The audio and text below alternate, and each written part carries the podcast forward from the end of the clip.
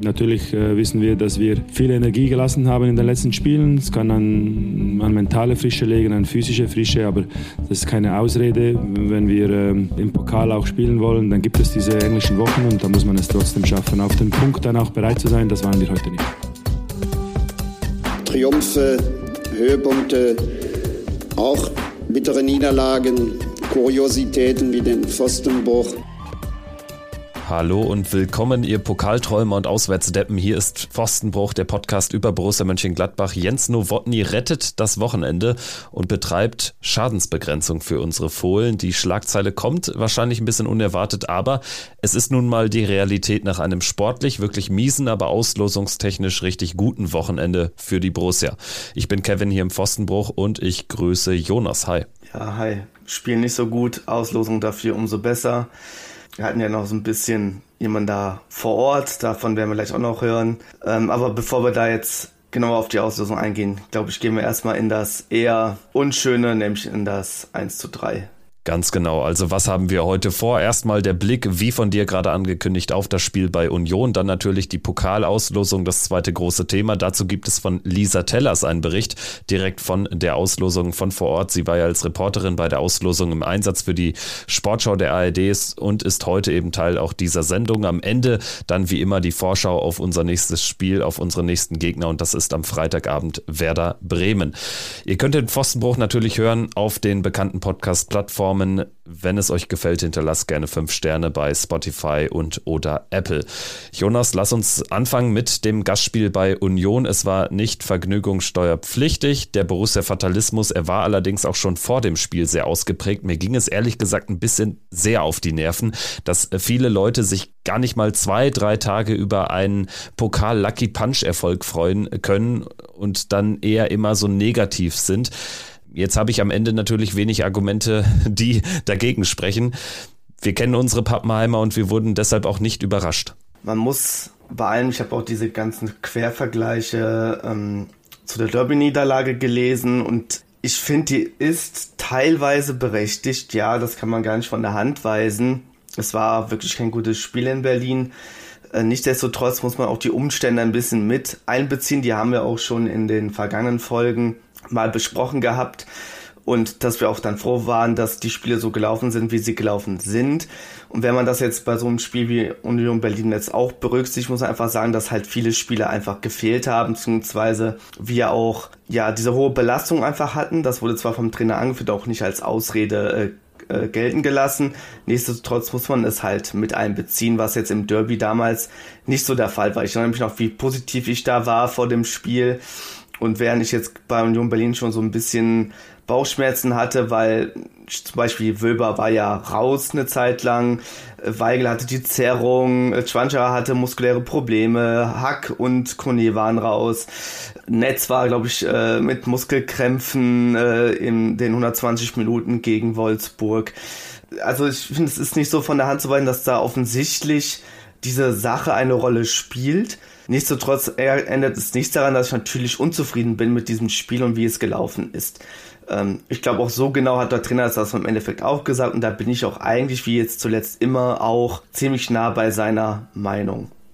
Die Mannschaft hat sich mehr oder weniger in der Konsequenz auch von selbst aufgestellt. Es gab am Ende nur einen Wechsel im Vergleich zum Pokalspiel. Maximilian Wöber ist nach zwei Spielen Abstinenz wieder reingekommen, direkt dann in die Startelf für Fabio Chiarodi. Ansonsten Chris Kramer erneut in der Startelf gestanden und äh, Manu Kone, du hast es angesprochen, er war gar nicht im Kader wegen muskulären Problemen. Also die Personalsituation hatte sich ja im Vergleich zu den Spielen gegen Hoffenheim und Wolfsburg sogar noch einmal verschärft sprechen wir über den Spielverlauf in der ersten Halbzeit. Union von Beginn an sehr präsent, sehr gallig, sehr giftig. Moritz Nikolas hat auch ich glaube, in einem Kicker-Artikel habe ich es gelesen, hat auch gesagt, ja, wir wussten, dass sie mit dem Messer zwischen den Zähnen äh, auflaufen werden und äh, tatsächlich hat es diesen Eindruck gemacht. Also von Anfang an hatte ich das Gefühl, das alte Union zu sehen und Nenad Bielica hat da offenbar an den richtigen Stellschrauben gedreht, denn sie sind uns einfach immer einen Schritt zuvor gekommen.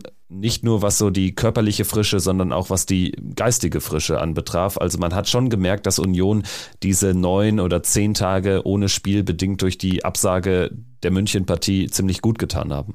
Ja, genau. Ich glaube auch, dass das denen sehr gut, ja, in den ganzen Spielplan der Spielvorbereitung sehr gut gepasst hat. Einfach weil, über welche Komponente können sie uns schlagen? Sehr wahrscheinlich über Physis, Anlaufen, alles reinwerfen. Wenn man halt weiß, dass wir davor 120 Minuten durchgespielt haben, wir diese ähm, ja, Verletzungssorgen einfach haben aktuell, dann kann man da halt vor allen Dingen dann äh, einen Sieg wahrscheinlich machen.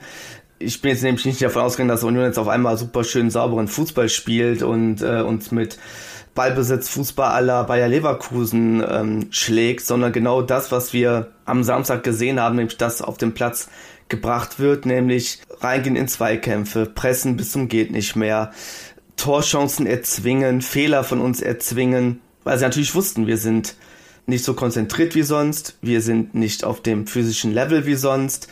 Ist nach wie vor keine Ausrede, aber da hat natürlich Union vor allen Dingen dann den Griff um uns zu schlagen. Das hat man halt dann leider vor allen Dingen in der ersten Hälfte ähm, gesehen, was dann in der zweiten Hälfte dann noch, ja, nochmal deutlicher zum Tragen kam. Und was die reine Qualität dieser Mannschaft anbetrifft, ist Union ja auch kein normaler, kein typischer, kein natürlicher Tabellenletzter. Auch das hat man gemerkt, was natürlich wieder so ein bisschen ärgerlich ist. Ich meine, Yannick Sorgatz hat es auch bei Twitter geschrieben, dass jetzt äh, der Anteil derer, die erstes Bundesligator gegen Borussia Mönchengladbach schießen, sehr, sehr hoch ist. Das hatte sich schon von Anfang an angebahnt, denn Benedikt Hollerbach, der dann später auch traf in der zweiten Halbzeit zum zwischenzeitlichen 2-0, der hat mit Luca Netz vor allen Dingen Katz und Maus gespielt. Aber auch in der Zentrale hatten wir nicht so richtig den Zugriff. Wenn wir mal den Ball gewonnen haben, war er auch wieder schnell weg. Es äh, war sehr, sehr chaotisch. Es war so ein ungeordnetes Chaos. Und bis auf die eine Kopfballchance von Alassane Player, so eine Halbchance nach einer Flanke, kurz vor dem Halbzeitpfiff, kam da von unserer Seite aus im ersten Durchgang gar nichts. Ganz anders Union. Klar, das 1 zu 0, es fällt sehr, sehr unglücklich. Netz, der Opfer dieser komplett vermaledeiten Handspielregel ist, aber die Regel besagt offenbar, dass das auch nicht mehr geprüft werden kann, dass das ein klarer Handelfmeter ist. Ja, also wenn das ein klarer Handelfmeter ist, dann haben diejenigen, die die Regel so aufgestellt haben, wirklich keinerlei Ahnung von Fußball. Es ist wie es ist. Kevin Volland tritt an, macht das 1 zu 0. Wir hatten allerdings auch davor ein, zwei Szenen zu überstehen. Der Lupfer von Kevin Behrens zum Beispiel und auch im weiteren Verlauf der ersten Halbzeit äh, kam Union dem 2 zu 0 nochmal richtig nah. Roussillon, der, glaube nach dem Player-Kopfball sogar dann nochmal kurz vor dem Halbzeitpfiff zum Schuss kam und Nicolas zur Parade zwingt. Also insgesamt geht diese Führung, auch wenn das Tor glücklich entstanden ist für Union, mehr als in Ordnung. Ja, es war im Endeffekt, ja, du hast es, glaube ich, Chaos genannt. Ähm, es wirkte auch so ein bisschen, dass beide Mannschaften diesen Kampf suchten. Ich habe eher das Gefühl gehabt, dass Union das wollte und wir es irgendwie nicht anders konnten. Lag für meine Begriffe vor allen, da, vor allen Dingen daran, dass ähm, Chwanchara vorhin die Bälle überhaupt nicht festmachen konnte. Also er kam oft an den Ball, aber hat offen, er hat einfach nicht die Qualitäten eines Jordan, der uns jetzt aktuell wirklich sehr fehlt, der den Ball einfach mal halten kann und dann, dass unsere Spieler nachrücken können gleichzeitig, und das hatte ich auch den Eindruck schon beim Pokalspiel ähm, gegen Wolfsburg, dass Kramer in dieser Rolle des Kone-Ersatz einfach kein Kone-Ersatz ist, weil ihm da offensiv so viel abgeht, ähm, so viel verschleppt wird an Spieltempo, dass ich nie das Gefühl habe, okay, wenn er jetzt am Ball ist, dann passiert da jetzt was Gefährliches. Auch wenn er, ich erinnere mich jetzt noch gerade spontan daran, dass er natürlich einen Fernschuss hatte gegen Wolfsburg, aber im Endeffekt, das war es, glaube ich, an diesem Pokalabend. Und auch in Berlin ist mir jetzt nichts in Erinnerung geblieben, wo er jetzt äh, große Aktien an irgendwelche torgefährlichen Aktionen hatte, weil wir ohnehin nicht viele hatten. Was mir so ein bisschen auch leid tut, aber man muss es dann auch sagen, bei all dem Lob, das er immer bekommen hat, Reiz hat in diesem Spiel auch quasi nichts zeigen können, was unserem Spiel jetzt äh, vor allem offensiv geholfen hätte. Ähm, ich glaube, das war mit Abstand sein schlechtestes Spiel bisher für uns in dieser ganzen Phase. Aber man merkt, ich umso mehr Spieler ich hier aufzähle, es sind fast alle unter ihren Möglichkeiten geblieben. Und so ist es auch nur logisch, dass man so eine katastrophale erste Hälfte gespielt hat, in der man nur eine einzige wirklich klare Torchance hatte, die Player per Kopf dann übers Tor setzt.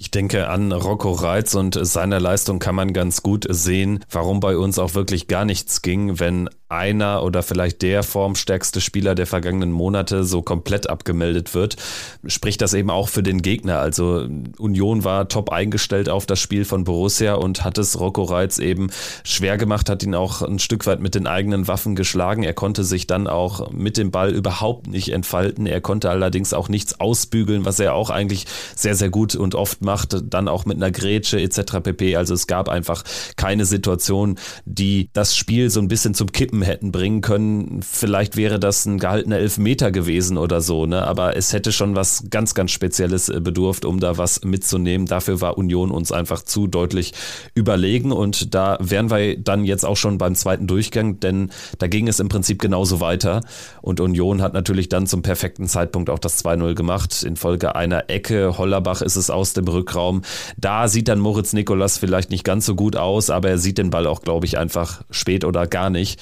Der Ball trudelt dann mehr oder weniger da ins Netz rechts von ihm rein zum 2-0 und im Prinzip war da die Messe schon gelesen. Ja, genau. Also es war wirklich so, ich glaube, im Interview in der Halbzeit, ich weiß nicht, wer genau da gesprochen hatte, ich habe so ein bisschen mitgehört, war die Rede davon, dass man davon ausgehen müsste, dass Borussia mit dem Messer zwischen den Zähnen aus der Kabine kommen würde und man hat genau das Gegenteil gesehen.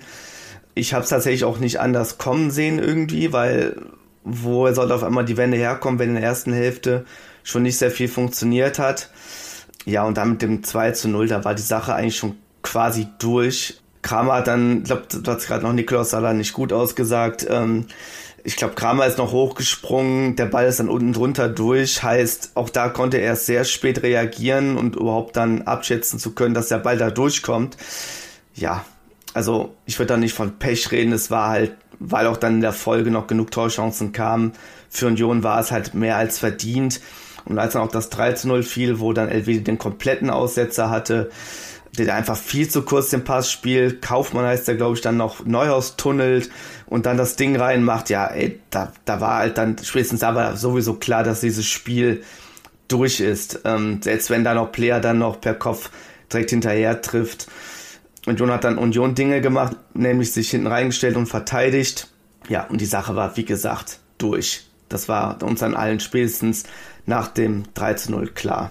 Es war der perfekte Spielverlauf für Union, um auch eben die Union-Dinge zu tun. Man geht irgendwie in Führung, hat eine Giftigkeit in den Zweikämpfen durch Weg im Spiel, geht dann mit einem Ball, der auch jetzt, ich sag mal, in vielen Fällen nicht aufs Tor geht, nicht durchrutscht, äh, sogar auf 2 zu 0. Und dann ist es natürlich spätestens eine Viertelstunde vor Schluss komplett entschieden. Kompletter Aussetzer von Nico Elvedi. Neuhaus wird dann auch noch getunnelt und Mikkel Kaufmann zur Entscheidung. Kaufmann genau wie Hollerbach ebenfalls ein Tordebütant in der Fußball-Bundesliga. Also Hollerbach und Kaufmann, die wirklich so gar nicht gezündet haben bislang bei Union, treffen ausgerechnet gegen Borussia. Alassane Player, der macht zumindest noch was fürs äh, echt sehr gut aufgestockte Tore-Konto.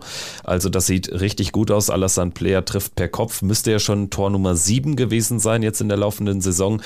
Es war eine Flanke von Frank Honorat und im Prinzip verlief ja so unser gesamtes Offensivspiel an diesem Nachmittag. Nur, dass eben von diesen gefühlt 80 Flanken 79 nicht durchgekommen sind. Im Endeffekt blieb uns auch nichts anderes übrig, weil Chwanchara die Bälle nicht halten konnte. Heißt, zentral ging so gut wie gar nichts oder eigentlich gar nichts. Also mir fällt keine Torchance ein, in der wir mal wirklich vertikal durchgespielt hätten. Und ähm, genau, da ich auch schon Kramer erwähnt hatte und Reis, die halt auch quasi abgemeldet waren, ähm, lief es quasi nur über rechts und da auch Netz, also deswegen lief alles über rechts, weil Netz auch auf links einen sehr schwachen Tag erwischt hat, war das halt die einzige mögliche Variante, in der wir zu Chancen kommen, gekommen sind. Ähm, ich erinnere mich noch an einen Fernschuss von Neuhaus, aber ansonsten ist mir jetzt auch nichts in Erinnerung geblieben, wo wir jetzt wirklich so was wie Torgefahr erzeugt hätten. Drei Torchancen und da ein Tor draus zu machen, okay, fair enough, ist schon mal ganz gut. Schlecht ist es aber, dass wir halt Union so oft eingeladen haben und ähm, weil die Probleme hatte ich gerade eben schon genannt, weil wir eben die Bälle vorne nicht festmachen konnten und nicht in der Lage waren, irgendwie mal Druck aufzubauen sondern halt immer nur damit beschäftigt waren, quasi Anlaufen um Anlaufen der Berliner ähm, ja, zu verhindern. Und das war halt auch aufgrund der ganzen physischen Belastung auch irgendwie dann auch nicht mehr machbar nach irgendeiner gewissen Zeit. Ähm, es sah halt nur dann halt dann besser aus, als Union sich dann halt zurückgezogen hat. Ja, aber auch da hatte man jetzt kein Chancenfeuerwerk mehr kreieren können. Also Union hat es dann noch einfach wegverteidigen können. Und das Einzige, was man noch lobend erwähnen muss, ist die Stimmung im Gästeblock, denn die war überragend gar keinen Fatalismus durchkommen lassen. Die wenigen, die es gab, die natürlich sich sehr negativ dann auch teilweise geäußert haben, die wurden lauthals übertönt. Und äh, das war wirklich eine Atmosphäre, die war nicht typisch für so einen Auftritt. Also von daher, ich denke, man sieht, was die Saison schon auch Positives bezweckt hat. Das Band ist merklich dicker geworden zwischen Fans und Mannschaft und das kann noch einiges bringen im Verlauf der Spielzeit. Gut, ich würde sagen, damit haben wir jetzt so den Spielverlauf besprochen. Ich denke, Fazit ist schnell erzählt, das hast du ja gerade auch schon vorweggenommen. Im Prinzip war für Borussia Mönchengladbach an diesem Nachmittag in Berlin nicht mehr drin. Es war im Prinzip ein Union-Auswärtsspiel wie bislang jedes, außer das eine, was ausgerechnet ähm, als Geisterspiel ausgetragen wurde, als wir da mal einen Punkt geholt haben, wurden ja jetzt auch alle anderen Partien seit dem Aufstieg von Union verloren und im Prinzip glich dieser Nachmittag den vergangenen Jahren. Im Endeffekt hatte ich tatsächlich auch vorher nichts anderes erwartet, doof es auch klingen mag. Ähm, ich hatte ein relativ schlechtes Gefühl, was dieses Auswärtsspiel anbelangt. Ich bin da ein bisschen erstaunt, obwohl es alle so erwartet haben. Zumindest habe ich das so medial ähm, in verschiedenen Foren mitbekommen, dass ähm, dass halt, wie gesagt, diese Derby-Niederlage da herangezogen wurde als Vergleich. Ich kann das halt, wie gesagt, verstehen, dass man das macht und wieso man diesen Vergleich zieht. Aber diese Gesamtsituation, nachdem man jetzt im Pokal weitergekommen ist, ins Viertelfinale eingezogen ist, die auswärtsstärkste Mannschaft mit Hoffenheim geschlagen hat in einem Heimspiel, wo zwar auch nicht alles gut gelaufen ist, aber man hat sie geschlagen finde ich es jetzt ein bisschen hart, dass man nach so einer Niederlage, die ich überhaupt nicht schönreden möchte, es war halt ein absolut grottenschlechtes Spiel, aber man es halt einfach anders einordnen muss, wie damals die Derby-Niederlage. Und das fehlt mir irgendwie äh, generell gerade im Fanumfeld so ein bisschen, zumindest von dem, was ich wahrgenommen habe, dass das jetzt zum Anlass genommen wird, wieder so viel schlecht zu reden, obwohl es vorher, und wir haben ja auch lange darüber gesprochen, seit der Derby-Niederlage, so viel gut gelaufen ist. Also ähm, wir haben Heidenheim zweimal geschlagen, fair enough. Es gibt auch andere Mannschaften, die haben sie nicht schlagen können. Wir haben Wolfsburg zweimal geschlagen. Wir haben ähm, in Freiburg unentschieden gespielt. Äh, das, wir haben, wie gesagt, Hoffenheim geschlagen. Wir haben jetzt unglücklich in Dortmund verloren. Also ich bin da nicht so auf der Seite von denen, die jetzt alles wieder schlecht drehen wollen. Man muss es einfach ordentlich einordnen und sagen, okay, das war jetzt ein schlechtes Spiel. Aber das sollten wir jetzt zum Anlass nehmen, wir jetzt hier nicht alles wieder in Grund und Boden zu reden, sondern halt, es ist halt noch realistisch, aus diesen letzten beiden Spielen zumindest mal auf die 20 Punkte zu kommen, die ich hier schon seit, weiß ich nicht wie lange hier ähm, so als Zielvorgabe äh, formuliert habe. Und ich glaube, da kann man immer noch von einer relativ erfolgreichen Hinrunde, wenn es auch nicht ganz abgeschlossen ist, sprechen, wenn man auf diese Punkte kommt wenn man all diese Umstände berücksichtigt, die, die ich jetzt noch nicht genannt habe. Und das ist der entscheidende Punkt. Man muss es natürlich unter den Umständen betrachten, unter einem enorm schwierigen Saisonstart und auch einer gewissen Verletzungsproblematik, die eher gravierender geworden ist als in den vergangenen Spielzeiten. Also da ist man alles andere als vom Glück geküsst. Klar, der Vergleich zu Köln, der hinkt für mich auch. Ich nehme es aber auch nicht so wahr, als dass das wirklich eine große Gruppe ist, die da jetzt komplett in Stab bricht. Also gerade auch im Stadion war die Stimmung eine ganz andere. Ich denke, da hat man schon gemerkt, dass eben die letzten sieben Spiele zwischen Köln und jetzt Union echt gut gelaufen sind. Man hätte im Best Case alle gewinnen können. Ne? Das darf man nicht vergessen. Also man hat aber natürlich jetzt auch mit einer verschärften Personalsituation nochmal zu kämpfen und hat in dieser Woche, in diesen sieben Tagen Wolfsburg, Hoffenheim, Union, man hat zwei Spiele gewonnen, man hat dieses K.O.-Spiel gezogen, glücklich gezogen, man hat glücklich gegen Hoffenheim gewonnen man könnte auch ketzerisch sagen, so viel besser waren die zwei gewonnenen Spiele in dieser Woche auch nicht. Ne? Und man robbt sich jetzt irgendwie Richtung Winterpause. Die kann Borussia aktuell gut gebrauchen, alleine schon wegen der Verletzungsprobleme. Und insgesamt, ich sehe es jetzt auch nicht so fatalistisch. Köln war für mich auch deshalb nochmal viel schlechter, weil die Erwartungen andere gewesen sind und auch sein müssen vor dem Derby, dem fantechnisch wichtigsten Spiel einer Saison. Also von daher man hat so ein bisschen erwartet, auch ich habe mit einer Niederlage gerechnet, mit einem ganz, ganz schweren Auftritt.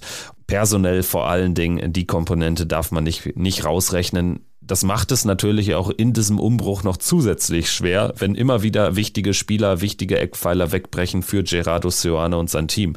Gerade Jordan würde dieser Mannschaft aktuell so gut tun, gerade in so einem Spiel gegen eine Mannschaft wie Union, aber auch in den Spielen zuvor hätte er da noch einiges bezwecken können. Man, man kann es auch positiv deuten.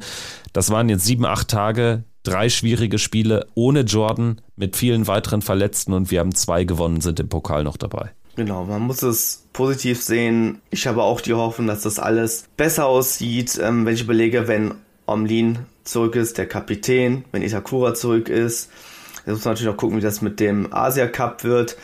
Jordan dann zurück, hast du gesagt. Leiner ähm, dann zurück, das wird auch ein Fest werden, wenn er mal wieder im Kader steht, ähm, wenn Kone wieder da ist. Ähm, das muss man halt alles so ein bisschen einrechnen in diese ganze Gemengelage. Und deswegen bin ich auch eigentlich guter Hoffnung, dass wenn die alle wieder da sind, dass es auch wieder besser läuft und dass Oceane einfach mehr Optionen hat, um auf entsprechende Mannschaften auch besser reagieren zu können. Wenn wir uns das Tabellenbild jetzt allerdings mal anschauen, dann ergibt sich jetzt eine kleine oder ja, vielleicht auch schon eine mittelgroße Lücke, weil Eintracht Frankfurt die Bayern geschlagen hat, weil Freiburg in Wolfsburg gewonnen hat und äh, erneut eben siegreich war. Wir haben fünf Punkte Rückstand auf die Plätze sieben und acht, also so ein bisschen die Europa-Hoffnungen, die da ganz zart aufgekommen sind, die Träumereien, die muss man ad acta legen und das ist jetzt ein, wäre auch ein guter Zeitpunkt, um das jetzt zu tun. Ich denke, die Liga ist ab Platz 8 dann eben doch so ein bisschen zweigeteilt. Dahinter ergibt sich die Lücke Augsburg, wir, Wolfsburg. Dann beginnt auch vorsichtig die Abstiegszone. Bremen und Heidenheim haben sich mit ihren Erfolgen da jetzt ein bisschen rausgerettet. Äh, Bochum, Union, Köln, Mainz, Darmstadt, da wird es dann richtig äh, kritisch. Aber wenn wir weiterhin so in diesem Segment uns bewegen, ist alles okay in dieser Spielzeit. Also wenn wir am Ende Zehnter werden und wir haben knapp über 40 Punkte oder so, ich denke, dann wird jeder zufrieden sein. Gut, gut. Stichwort Tabelle. Was ich extrem spannend finde, ist unsere Auswärtsbilanz. Also wir haben ja nur dieses Spiel in Bochum gewonnen. Wir haben 21 Gegentore in sieben Auswärtsspielen kassiert. Das sind drei im Schnitt, aber wir haben 17 gesch geschossen. Keine Mannschaft mehr auswärts. Und am Ende sind wir mit einer Auswärtsdeppenbilanz, die sich für uns so deppenmäßig anfühlt, trotzdem Neunter in der Auswärtstabelle. Das finde ich unfassbar lustig. Also es, es gibt nur acht Mannschaften, die mehr als ein Auswärtsspiel gewonnen haben und Borussia Mönchengladbach ist Best of the Rest mit sechs Punkten aus sieben Spielen Neunter in der Auswärtstabelle. Diesen Fakt kannte ich jetzt noch gar nicht. Also dass wir auswärts, wie die Auswärtsdeppen bezeichnet werden, lässt sich da so ein bisschen dann entkräften, würde ich sagen. Äh, wenn andere es noch viel schlechter machen oder schlechter machen als wir. Gut, wir hatten auch viele kleine Gegner auswärts. Ne? Also ich äh, würde eher die Tendenz nach unten sehen und in der Heimtabelle, wo wir übrigens aktuell Elfter sind, die Tendenz nach oben. Da spielen natürlich, oder Zwölfter sogar nur, ähm, da spielen natürlich diese drei Niederlagen gegen die Top-Teams mit rein. Ja, wir hatten da schon sehr viele verrückte Spiele auswärts. Also wenn ich überlege, 3-3 in Darmstadt, 4-4 ähm, in Augsburg, 3-3 in Freiburg, 2-4 in Dortmund. Ist ja absolut irre, was wir teilweise da an Auswärts-Torfestivals haben, wo wir jetzt nicht immer dann glücklich sind natürlich am Ende.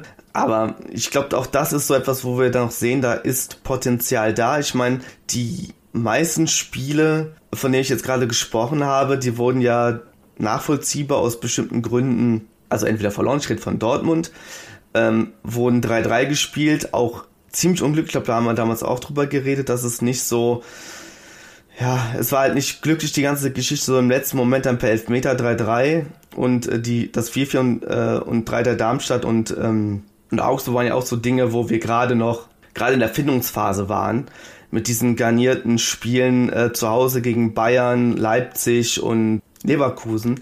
Also, ja, ich glaube, da ist noch was Luft nach oben. Klar ist, diese Auswärtsspiele werden natürlich nicht nochmal kommen, sondern wir werden diese Gegner dann alle zu Hause empfangen.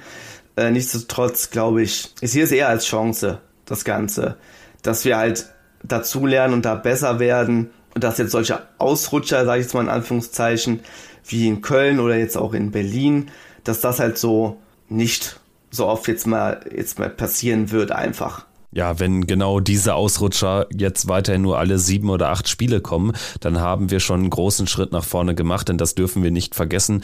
Der Kaderwert war deutlich höher, wir hatten deutlich bessere individuelle Spieler, wir hatten mehr individuelle Qualität im Team in den letzten Jahren und die Bilanz, sie war jetzt nicht viel besser. Im Gegenteil, die Nichtleistungen kamen sogar relativ häufig auf den Platz, zumindest häufiger als in der aktuellen Phase.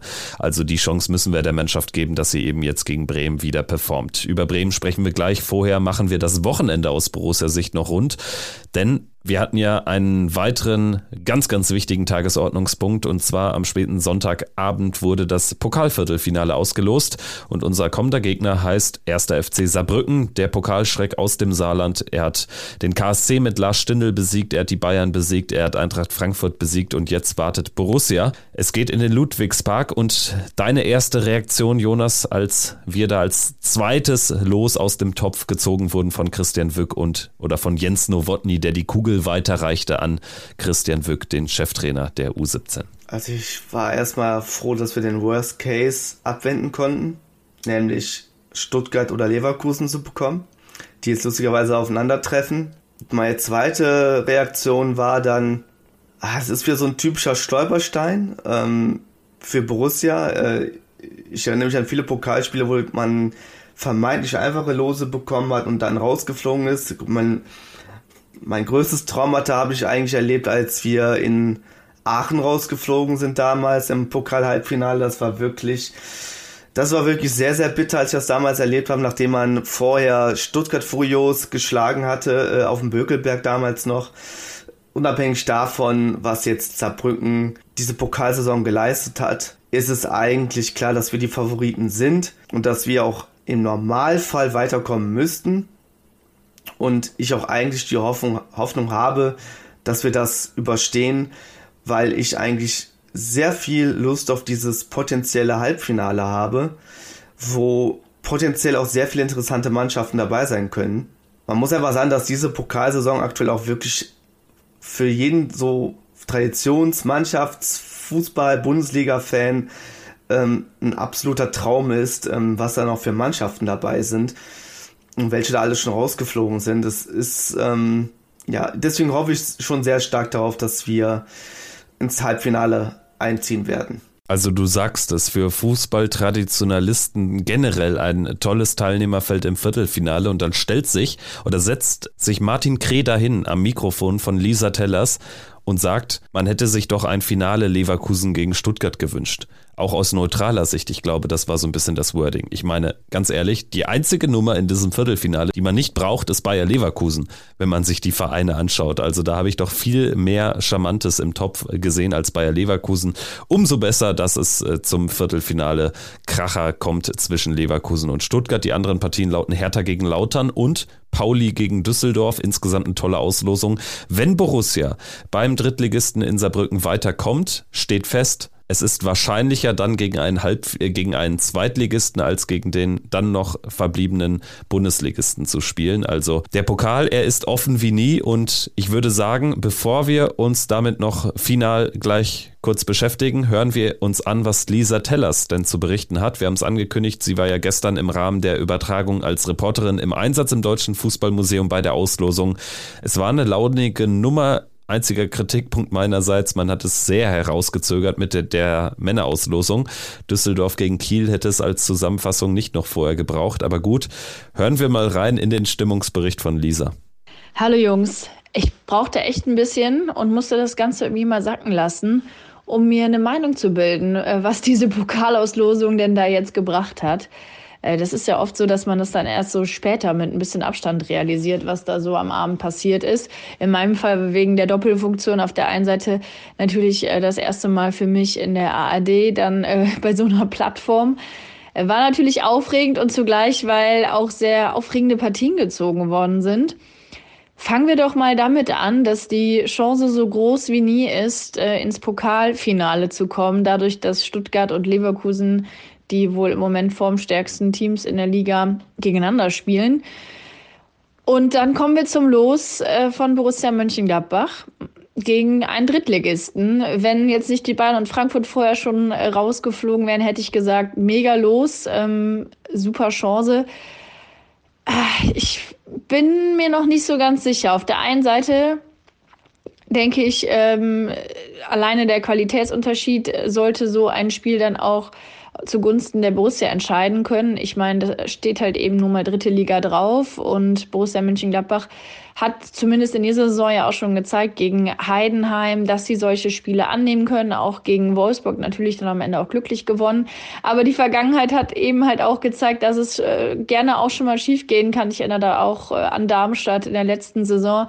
Deswegen äh, wird es vor allen Dingen daran, äh, darauf ankommen, dass Borussia Mönchengladbach äh, die Chance versteht, die sie haben, dass sie wissen, dass diese Chance, einen Titel zu gewinnen, noch nie so groß war in den letzten Jahren wie jetzt eben in diesem und dass die halt diesen, diesen Kampf äh, absolut annehmen müssen und, und ähm, sich da auch irgendwie nicht den, wie sagt man so schön, den Schneid abkaufen lassen dürfen, dann ist auf jeden Fall die Chance da, eine Runde weiterzukommen und dann im Halbfinale zu stehen.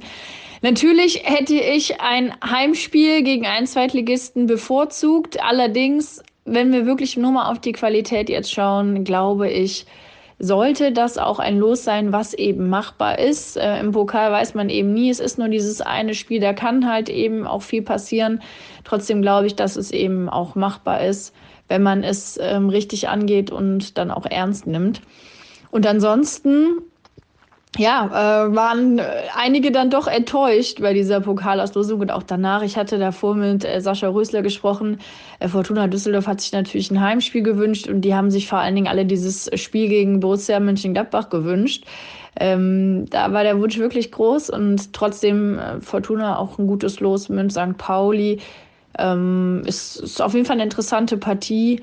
Und ähm, ja, was sagen wir zu Leverkusen, Stuttgart, Martin Kreh?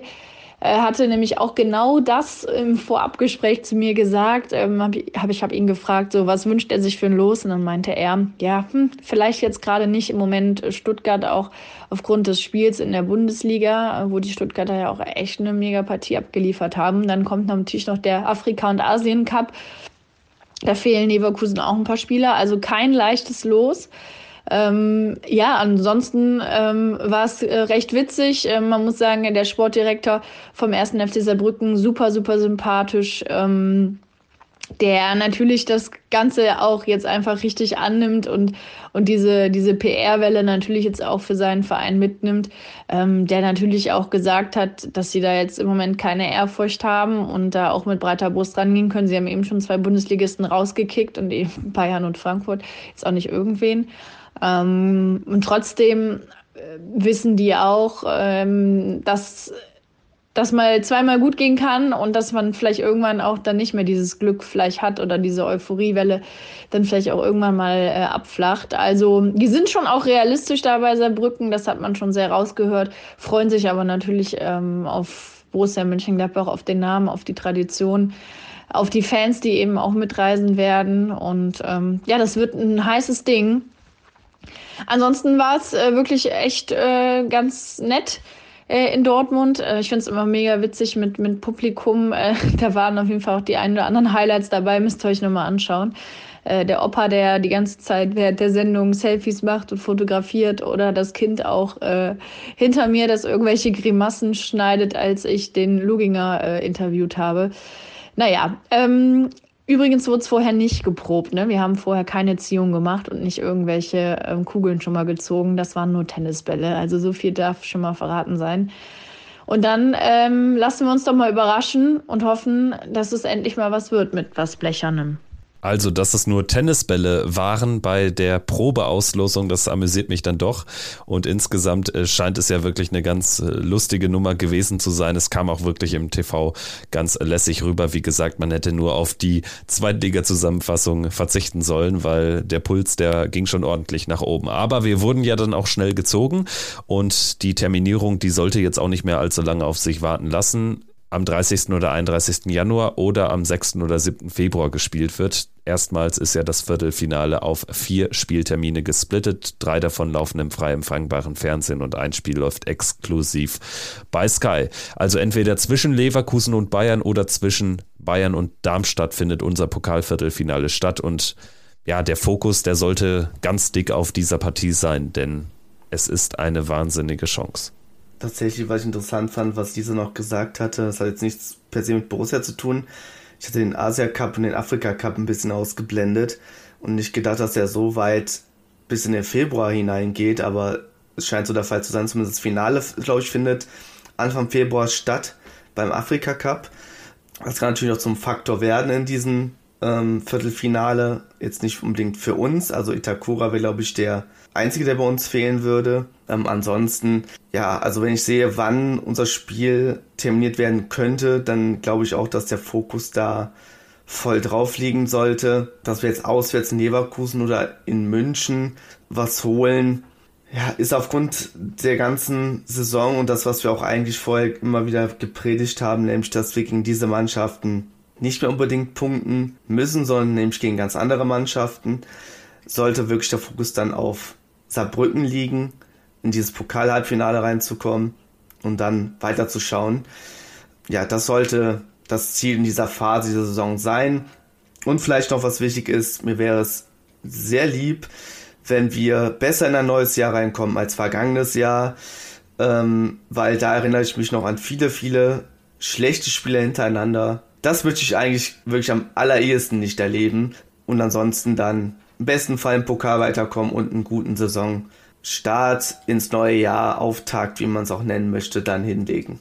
Ja, und es wäre ja auch nicht unwichtig, in einer guten Phase dann nach Saarbrücken zu fahren, weil ansonsten das kann natürlich eklig werden. Wir alle haben erlebt, wen Saarbrücken jetzt schon rausgenommen hat. Die stehen zum zweiten Mal seit 2020 unter den letzten acht und damals sind sie sogar ins Halbfinale eingezogen und das eben als unterklassiger Verein. Wirklich, es wird ein Brett, aber wer sich darüber beschwert, dass Borussia Mönchengladbach in einem Pokalviertelfinale, während auch noch Leverkusen gegen Stuttgart als einzige weiteren verbliebenen Bundesliga Bundesligisten gegeneinander gelost werden. Wer sich darüber beschwert, dass Borussia Mönchengladbach in einem Pokalviertelfinale in Saarbrücken bei einem Drittligist spielt, dem ist dann wirklich nicht mehr zu helfen. Von daher, man muss diese Partie irgendwie gewinnen. Ansonsten, dann sehe ich auch eher Pech schwarz für den weiteren Verlauf der Rückrunde. Also ich denke, dieses Spiel wird sehr, sehr viel entscheiden, auch äh, hinsichtlich uns Fans und wie man sich noch so darauf committet, was da dann noch monatelang ansteht. Also Halbfinale wäre dann irgendwann erst Anfang April. Also das Spiel kann im Falle eines Sieges dann auch den weiteren Verlauf mitbestimmen, weil es natürlich dann auch weiter durch die Saison fast bis zum Ende tragen kann. Tatsächlich, was noch wichtig wäre, noch anzumerken, es wäre für Patrick Herrmann ein besonderes Spiel, weil der da ja familiär da auch da ein bisschen verwurzelt ist. Und der zweite Punkt, der mir gerade noch eingefallen ist, ich habe gerade noch ganz kurz nachgekramt, wir haben doch ein Testspiel im Sommer gegen Saarbrücken gespielt, was wir mit 2 zu 1 gewonnen haben. Ähm, das wollte ich noch loswerden. So ein paar kleine Randnotizen. Da hat Thomas Schwanscherer sein erstes Tor im Borussia-Trikot erzielt, abseits des Trainingsplatzes. Vielleicht ist das ein gutes Omen. Aber gut, wir schweifen ein bisschen ab. Lass uns jetzt über unsere nächsten Gegner in der Bundesliga sprechen. Es geht ja schon am Freitag weiter. Werder Bremen kommt in den Borussia-Park und damit die zweitschlechteste Auswärtsmannschaft. Erst ein Punkt auf fremden Platz geholt, aber zuletzt eine Negativserie beendet durch einen 2 zu 0 Heimsieg gegen Augsburg. Sie sind zwei Punkte hinter uns. Bevor wir den Experten zu Wort kommen lassen, Malte Bürger von der Deichstube, dein Blick auf Werder in diesem Jahr von außen? Ich, tatsächlich habe ich mich im Vorhinein natürlich ein bisschen mit Bremen beschäftigt, ähm, auch um, weil es um die Formulierung der Fragen ging, die wir an ihn richten. Und auf mich wirkt es so, dass Bremen so ein bisschen eine ähnliche Saison hinlegt, wie wir es tun. Ich weiß noch nicht ganz genau, wie man das genau einordnen muss bei Bremen. Ähm, sie scheinen ja auswärts ein bisschen schwächer drauf zu sein haben gegen auch vermeintlich schwächere Gegner äh, auswärts verloren. Und ähm, ja, ich sehe so irgendwie viele Parallelen. Also sie haben ja auch dann Füllkrug verloren äh, vor, der, äh, vor der Saison relativ knapp. Äh, klar, sie haben dann noch ein paar, den Raphael Boré von Frankfurt geholt per Laie. Dennoch irgendwie so das Gefühl, sie spielen oder sie fahren, nicht, fahren so ähnlich wie wir aktuell in dieser Saison ohne dass ich mich jetzt ausführlich mit der Mannschaft beschäftigt hätte. Ähm, deswegen bin ich sehr, sehr gespannt, äh, was Malte Bürger da uns erzählen wird, ja, wie denn diese ganze Lage bei Bremen einzuordnen ist. Ja, und ich würde sagen, wir feuern jetzt mal seine Antworten ab. Unsere erste Frage, ist man denn bei Werder Bremen mit dem Saisonverlauf bisher eher zufrieden oder dann doch eher unzufrieden? So richtig zufrieden ist man mit dem bisherigen Saisonverlauf hier in Bremen nicht. Ja, Tabellenplatz 12, das sieht ganz gut aus im Moment. Das ist äh, das, wo man sich auch ja verortet. Es geht auch in dieser Saison einzig und allein für Werder wieder nur um den Klassenerhalt. Nichtsdestotrotz, es gab da eben Partien in den vergangenen Monaten gegen Heidenheim, gegen Darmstadt, wo die Mannschaft brutal enttäuscht hat, zu Recht verloren hat, wichtige Punkte hat liegen lassen. Ähm, dann kürzlich noch das Auswärtsspiel in Stuttgart. Ähm, klar, beim VfB, da kann man verlieren, gar keine Frage. Die spielen richtig gut in dieser Saison. Aber wie Werder sich da eben verkauft hat, eine ziemlich erschreckende und blutleere Leistung da gezeigt hat, das hat schon die Verantwortlichen auch ein bisschen ja erschüttert. Äh, andererseits wird halt auch immer wieder betont, dass man bei sich bleiben muss und äh, alles äh, ruhig weitergearbeitet werden muss. Das ist nicht immer ganz so einfach hier. Es gab eben im vergangenen Sommer diesen, diesen Umbruch und natürlich den Verlust von Niklas Füllkrug dann auch noch auf den allerletzten Metern der Transferphase. Ähm, das musste erstmal aufgefangen werden, bis die Mannschaft dann wirklich endgültig feststand. Und das ist ein eklatanter Unterschied, beispielsweise zur Vorsaison nach dem Aufstieg, wo der Kader relativ früh zusammen war äh, war das genau jetzt eben dieses Mal nicht der Fall. Du wusstest nie so ganz genau, wer bleibt denn jetzt am Ende, eben weil der Verein wirtschaftliche Verpflichtungen hat und äh, Spieler verkaufen muss, um überhaupt zu überleben. Und als dann der Kader endlich stand, dann musste der sich eben finden. Dann kam noch äh, das ein oder andere Verletzungsproblem äh, auf entscheidenden Positionen, besonders in der Innenverteidigung hinzu. Und so hattest du einfach das Problem, dass du hier in Bremen nie so richtig das Gerüst gefunden hast und äh, eben einige Punkte abgegeben hast, die du gerne geholt hättest. Und deswegen hoffen sie, dass jetzt einfach dieses Gerüst sich endgültig ja, stabilisiert und dauerhaft findet und dann eine gewisse Konstanz reinkommt, damit man eben die Punkte, die man hat liegen lassen, nun im Nachgang äh, in dem weiteren Verlauf der Saison ja noch reinholen kann. Insofern war der jüngste Sieg gegen Augsburg da für Werder wirklich absolut Gold wert. Man hat wieder das Polster etwas größer gemacht zur Abstiegszone und äh, hofft, dass äh, ja es jetzt ähnlich erfolgreich weitergeht, wobei hier auch jedem bewusst ist, dass es gegen Gladbach und dann auch die Woche drauf für Werder äh, kurz vor Weihnachten gegen RB Leipzig alles andere als einfach wird. Da wird dann auch noch äh, ganz intensiv auf das Spiel nach der Winterpause geschaut, wenn es mit dem VfL Bochum weitergeht. Das sind eben die Punkte, die Werder allzu häufig hat auswärts liegen lassen äh, und die jetzt eben unbedingt geholt werden sollen. Zweite Frage, gibt es eine ausgeprägte Auswärtsschwäche? Du hast es angesprochen, Jonas, man hat in Freiburg verloren, in Heidenheim, in Darmstadt verloren, ein Punkt aus sieben Spielen oder muss man es irgendwie in Relation setzen? Eine richtige Erklärung dafür, warum es ausgerechnet in dieser Saison auswärts so schlecht läuft, hat hier bei Werder auch niemand so richtig. Äh, in den vergangenen Jahren war es ja eher so, dass Werder auswärts zuverlässiger gepunktet hat als vor eigenem Publikum. Dieses Mal ist es genau anders. Auswärts nur ein mickriges Pünktchen geholt bislang. Dafür zu Hause plötzlich, äh, ja, in Anführungszeichen wieder eine Macht. Die Spieler träumen so langsam davon, dass da wirklich wieder so eine, so eine Art Bollwerk, eine Festung entstehen könnte. Anthony Jung hat das jetzt am vergangenen Wochenende nach dem Sieg gegen Augsburg nochmal betont. Ähm, das äh, ist alles noch mit Vorsicht Vorsicht zu genießen, weil Werder dafür wirklich sehr, sehr wechselhaft spielt. Und äh, wie gesagt, so eine konkrete Begründung, warum es einfach auswärts nicht läuft, ähm, gibt da gar nicht. Die Mannschaft tritt nicht wirklich schlechter oder verunsicherter auf. Ähm, nur in einigen Spielen haben sie eben einfach ihre Leistung nicht abgerufen. Erschreckenderweise immer nach Partien, in denen zu Hause gerade gewonnen wurde. Wir hatten diesen Fall jetzt tatsächlich dreimal in dieser Saison, wo unbedingt ja, vor eigenem Anhang gepunktet werden musste. Das war gegen Mainz, das war gegen Köln und das war dann gegen Union Berlin. In allen drei Fällen hat es geklappt und prompt gab es danach wieder eine Niederlage. Jetzt hatten wir dieses wichtige Spiel gegen Augsburg hm, und jetzt geht's am Freitag für Werder in Gladbach weiter. Also insofern äh, aus Werder-Sicht schaut man jetzt ganz genau drauf, wie diese Mannschaft sich jetzt in Gladbach verkaufen wird, ob da jetzt wirklich mal nachgelegt wird, denn zwei Siege äh, in Folge gab es in dieser Saison noch gar nicht. Ähm, und ja, wie gesagt, ob dieses wirklich schwache Punktekonto mit einem Zähler auswärts äh, da jetzt mal aufpoliert werden kann. Ähm, ja, es gab da auch eine Niederlage in Freiburg, die war natürlich sehr ärgerlich, wenn man die mal rauspickt, ähm, wo es wirklich in aller, allerletzter Sekunde den Gegentreffer gab, aber es gab eben auch die schwachen Auftritte, die, über die wir schon gesprochen haben, eben gegen Heidenheim, gegen Darmstadt und so weiter und so fort. Insofern, ja, schauen wir mal ganz genau drauf hier aus Bremer Sicht, wie das in Gladbach laufen wird. Welches Saisonziel ist denn konkret für Werder Bremen realistisch? Womit ist man in die Spielzeit gestartet und was ist dann auch vielleicht mittelfristig drin für den Club? Gar keine Frage. Für Werder geht es in dieser Saison wieder einzig und allein nur um den Klassenerhalt. Ähm, das haben die Verantwortlichen auch seit Sommer unisono immer und immer wieder betont, dass das das oberste Ziel ist. Es sind eben keine anderen Sprünge gerade finanziell möglich, um jetzt nochmal ja, teuer Spieler dazu zu kaufen, die vielleicht andere Saisonziele möglich machen lassen. Und wenn wir ehrlich sind, es gab eben auch genügend Leistungen, die nicht gerade den Verdacht nahelegen, dass Werder da mal ganz oben reinrutschen könnte.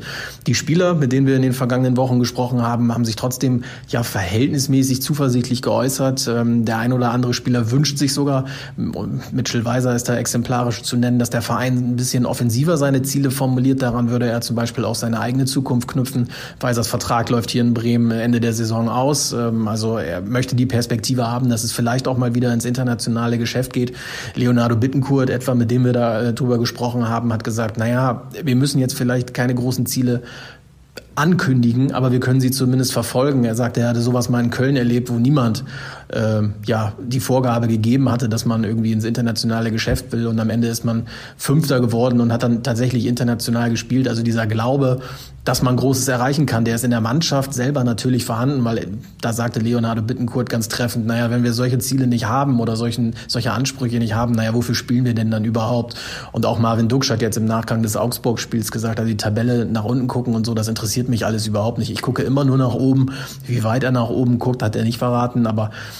er, wollte damit eben auch zum Ausdruck bringen, dass er natürlich ambitioniert ist und immer das Bestmögliche erreichen will. Aber für Werder ist in dieser Saison das Bestmögliche definitiv der Klassenerhalt und zwar im Idealfall so früh wie möglich. Keine lange Zitterphase, sondern dass man eventuell im Frühjahr schon Planungssicherheit hat, um dann eben die Fehler, die in diesem Jahr gemacht wurden, nämlich eben den Kader nicht so früh zusammen zu haben, sondern dieses Mal relativ spät, äh, dieses, diesen Fehler nicht noch einmal zu wiederholen, sondern sich besser aufzustellen. Denn wie gesagt, der Verein ist immer noch finanziell angeschlagen. Es gibt da einige wirtschaftliche, ähm, ja, offenen Dinge, die da noch beglichen werden müssen. Und insofern ist Werder weiterhin verpflichtet, erst, ein, äh, erst zu verkaufen, ehe man dann selber einkaufen kann. Und äh, insofern wird man sich da erstmal auf die, auf die kleinstmöglichen Dinge besinnen müssen, damit das am Ende überhaupt alles aufgeht. Und jetzt kommen wir konkret auf das Spiel am Freitagabend zu sprechen. Welche Erwartungen hat Werder an die Partie in Gladbach? Man hat ja zuletzt auch sehr häufig verloren. Das letzte Spiel war allerdings auch ein Freitagabend und da hat man noch ein spätes 2 zu 2 geholt. Welche Erwartungen hat man in diesem Jahr an diese Partie?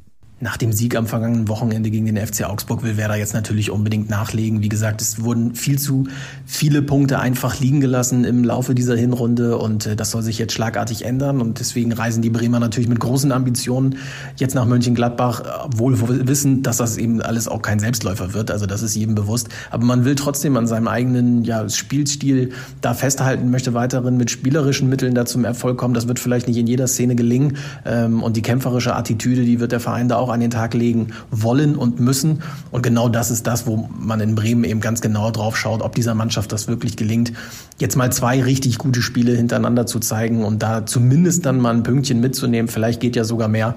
Ähm, aber wie gesagt, jeder weiß, dass das in, Gladbach eine ganz, ganz schwierige Aufgabe wird. Aber äh, kampflos ergeben will sich da sicherlich keiner, gerade so kurz vor Weihnachten.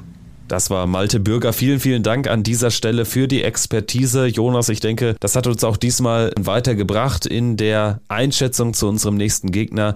Am Ende bleibt aber zu sagen, Borussia hat es eben durch die Niederlage in Union nicht vermacht, sich so ein bisschen Druck von dieser Partie zu nehmen. Der Druck wird da sein, denn am Ende wartet eben vier, fünf Tage später noch Eintracht Frankfurt. Da kann man jetzt nicht unbedingt mit Punkten rechnen. Dementsprechend, ja, gegen Werder Bremen sollte, da muss vielleicht ein Sieg her, um so klar zu sagen. Ja, also ich hoffe mir tatsächlich auch drei Punkte, ein Sieg, letztes Heimspiel ähm, vor Weihnachten, vor der Winterpause. Ja, es muss gewonnen werden, allein weil, ähm, als ich jetzt ja mit diese berühmte 20-Punkte-Marke ähm, wenn das gewonnen wird, dann ist es absolut noch möglich, in, wenn man in Frankfurt einen Unentschieden holt, dass man das erreicht. Ja, man ist unter Druck durch diese zuletzt äh, Niederlage jetzt in Berlin. Aber ich bin irgendwie trotzdem guter Dinge, wenn man jetzt ordentlich regeneriert unter der Woche, wenn wieder ein paar Spieler zurückkehren, was ich sehr hoffe, dass man diese drei Punkte am Freitagabend einfahren wird. Und so tüten wir jetzt auch die Folge ein. Danke, dass ihr dabei wart hier im Pfostenbruch, eurem Gladbach-Podcast nach der bitteren Niederlage bei Union, aber nach einer Auslosung, die uns doch weiter träumen lässt von einer großartigen Pokalsaison 2023-24. Danke dir, Jonas, hat wie immer Spaß gemacht und ich freue mich schon auf die nächste Folge. Dann sprechen wir hoffentlich über einen erneuten Heimsieg. Es wäre der sechste in Folge in Pflichtspielen. Auch das ist ja nicht allzu schlecht bei all der Auswärtsdeppen-Thematik. Also macht's gut. Ciao, ciao. Triumphe, Höhepunkte, auch bittere Niederlagen, Kuriositäten wie den Pfostenbruch.